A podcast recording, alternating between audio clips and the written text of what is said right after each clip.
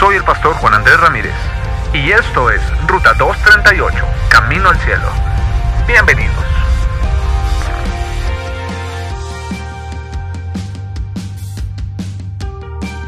Amigos, Dios los bendiga.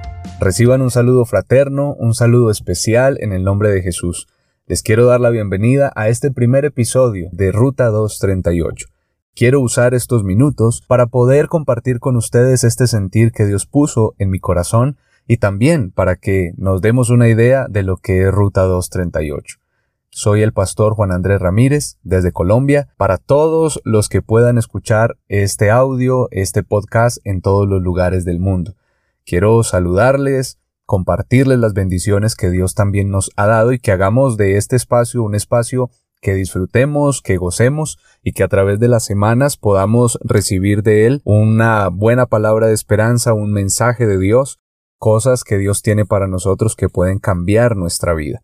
Aunque este podcast tiene un contenido bíblico, espiritual, cristiano, bueno, cosas relacionadas con la palabra del Señor, no quiere decir que sea solo para cristianos. Al contrario, aquí todos son bienvenidos y la idea es que todos hagamos parte de esta bonita comunidad. Por eso quiero invitarle para que usted antes de seguir pueda ir allí al botoncito de seguir, está aquí en el podcast donde dice seguir, y también pueda activar su campanita para que cada semana, cuando haya contenido nuevo, usted lo pueda recibir, usted también lo pueda compartir con los demás y hagamos que la palabra del Señor corra por todo lugar. Bien, vamos al grano. Usted se estará preguntando qué es Ruta 238. Por supuesto, es un título que a primera vista no nos da muchas ideas, pero yo quiero empezar usando una frase. No sé si ustedes la han escuchado. Hay una frase muy común que dice todos los caminos conducen a Roma. Es un dicho que tuvo un nacimiento, tiene una explicación. En la historia se encuentra uno de los más grandes imperios que ha existido, el imperio romano.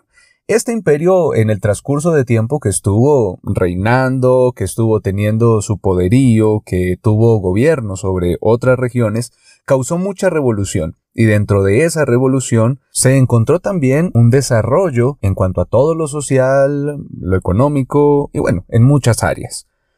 Uno de esos grandes desarrollos fue el hecho de que ellos construyeron carreteras, las carreteras que unieron lo que se conocía como el mundo actual carreteras que tenían como destino fijo Roma, pero se extendían alrededor de todo el imperio. Se dice que llegaron a construir aproximadamente 400 carreteras que si las unieran unas con otras llegaría a ser aproximadamente 70.000 kilómetros, bueno, una gran cantidad de terreno. Estas unían al imperio y no importaba en cuál de todas esas vías usted se ubicara o alguien se ubicara, porque si tomaba el sentido correcto de esa vía, sin lugar a dudas, iba a llegar a la capital, iba a llegar al destino único, iba a llegar a Roma. Pensándolo bien, creo que no necesitarían Waze o Google Maps. Sería fácil llegar. Pues bien, hoy ocurre algo similar y no es con Roma como el centro de atracción o como la protagonista de la historia, sino que hoy en día hay un lugar apetecible por todo ser humano. No importa su credo, su religión, su cultura, el lugar donde habite o inclusive ha trascendido sobre los pensamientos ideológicos. Todos quieren conquistarlo. Y ese lugar es el cielo.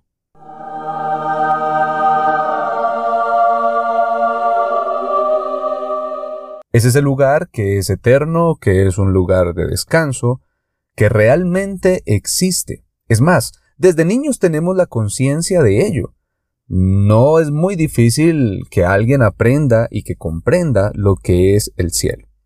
Quiero contarles una experiencia. Y ahí vamos a empezar con las historias personales. Cuando era niño mis padres me quisieron regalar una mascota. No era un perro, no era un gato, me regalaron una codorniz. Sé que no es habitual tener una codorniz como mascota, pero eso fue lo que recibí. Nosotros vivíamos en una casa grande que tenía un patio exterior y recuerdo que la codorniz permanecía allí en una jaulita y bueno, todos los días se sacaba, se le daba de alimento, pero ella permanecía allí. Una buena noche, mi padre llegó con una cara un poco pálida, habló con mi mamá, se susurraron y dijeron hay que contarle. Y cuando se sentaron al lado mío, la noticia fue devastadora. La codorniz ha desaparecido. Eh, la razón de que hubiese esa desaparición, por así llamarlo, es que el vecino tenía un gato. Como quisiera hallar a ese gato hoy en día. El gato terminó comiéndose la codorniz. Y bueno, ahí quedé yo. No, God, please, no, no, no, no. Sé que es un final tanto fatalista, pero a lo que me quiero referir es que cuando mi papá me dio esa noticia, lo primero que yo dije fue, ahora ella está en el cielo. ¿Dónde está mi abuelo, el tío, el familiar, X, Y? Y empieza uno a nombrar a todos los que han partido de esta tierra y a los cuales indudablemente los ubicamos en el cielo. Es ese pensamiento que existe entre todos los seres humanos que indudablemente, no importando quiénes seamos, cómo seamos, lo que hagamos antes o durante esta vida, igual todos vamos a llegar allí. El mundo vive bajo esa idea, de que todos los caminos conducen al cielo. Esta idea ha resonado de tal manera que todos creen que compararse en cualquier camino, en cualquier senda, llegarán allí. Pero a diferencia de la antigua Roma, para llegar al cielo solo hay un camino. El Señor Jesús lo expresó en su palabra, cuando dijo allí en Juan capítulo 14 verso 6, Yo soy el camino, la verdad y la vida. Nadie viene al Padre sino por mí. Asimismo, él lo hizo ver cuando les expresó a quienes lo oían, entren por la puerta estrecha, porque ancha es la puerta y espacioso es el camino que lleva a la perdición, y muchos son los que entran por ella. Mientras tanto, estrecha es la puerta y angosto el camino que lleva a la vida, y pocos son los que la hallan. Al mirar este texto nos damos cuenta que pueden haber muchos caminos, pero que el camino que lleva al cielo es uno solo. En el mundo se encontrarán muchas vías, pero solamente hay uno que tiene un destino correcto. Para llegar al cielo es necesario conocer al Señor.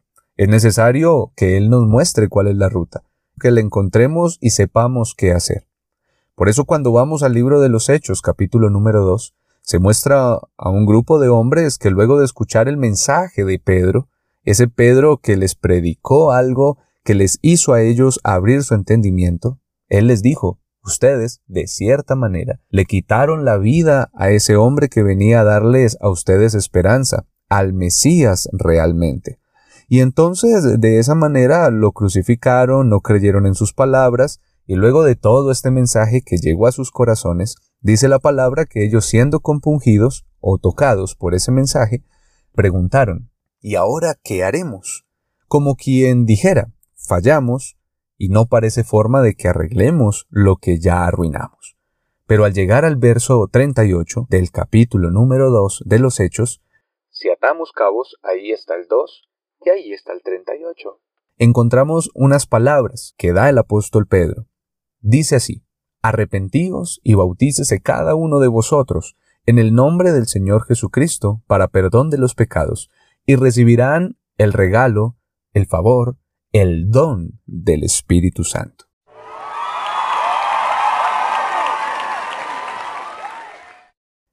Esas palabras que el Señor pone en la boca de Pedro, que son escuchadas por esos hombres, es más que un simple mensaje para ellos. Es una ruta que es dada a todas las personas, a todo aquel que escucha la palabra del Señor, porque allí es donde se muestra el camino que lleva al cielo. En muchos países de Latinoamérica, el transporte público, llámese colectivo, bus, combi, micro, como lo llamen, siempre tiene una tabletica adelante en la ventana frontal donde venía el lugar de destino al cual iba ese bus, donde se reseñaban los lugares principales y más recordados por donde el bus transitaba, de manera que aquel que tomaba la ruta sabía por qué lugares iba a pasar para llegar a su destino. Así que de esa manera y algo sintetizado, el apóstol Pedro también les muestra el paso a paso de cómo llegar seguros a ese gran destino, deseado por todos, el cielo. El destino está preparado para todos. Es un lugar de verdadera paz, alejado de las muchas dificultades y desencantos de este mundo. Un lugar que realmente es el sueño de todos. Yo creo que por más escéptico que alguien pueda llegar a ser, siempre va a querer estar en un lugar diseñado de esa manera. Sin embargo, antes de que Pedro les mostrase la ruta, muchas cosas debieron suceder. Por ejemplo, que Cristo viniese al mundo y se manifestara como un hombre, que Él fuese a la cruz y muriera, fuera sepultado, y resucitara al tercer día para luego sí darle instrucciones a sus apóstoles, a sus discípulos, y enviarlos al mundo para dar esta buena noticia de salvación a todo aquel que en Él cree, para que todo aquel que en Él crea no se pierda, sino que tenga vida eterna. Así que Ruta 238, para nosotros es ese plan. Por eso quiero invitarlos, para que semana a semana, episodio tras episodio, podamos aprender un poco más de lo que es esta ruta, que nos permite conocer a Dios y que nos permite llegar al lugar donde Dios quiere que estemos. Esta es la introducción de una miniserie de nueve episodios que hará parte de este amplio podcast y que definirá este viaje tan especial. No dejemos pasar la oportunidad de hacer algo bueno por nosotros mismos, pues de qué sirve ser los mejores para los demás y en nuestro corazón estar alejados del propósito de Dios. Quiero hacer una aclaratoria. Este podcast tendrá una gran cantidad de contenido, series, miniseries, predicaciones, mucho contenido en general para que siempre podamos estar conectados con la palabra del Señor. No olviden darle clic en seguir, activar la campana y bueno, compartamos toda esta bendición, cada uno de estos episodios para que otros sean bendecidos. De uno en uno se va llenando el cielo. Así que nos vemos prontamente. Un abrazo para todos, mil bendiciones en esta semana y nos vemos en la próxima parada.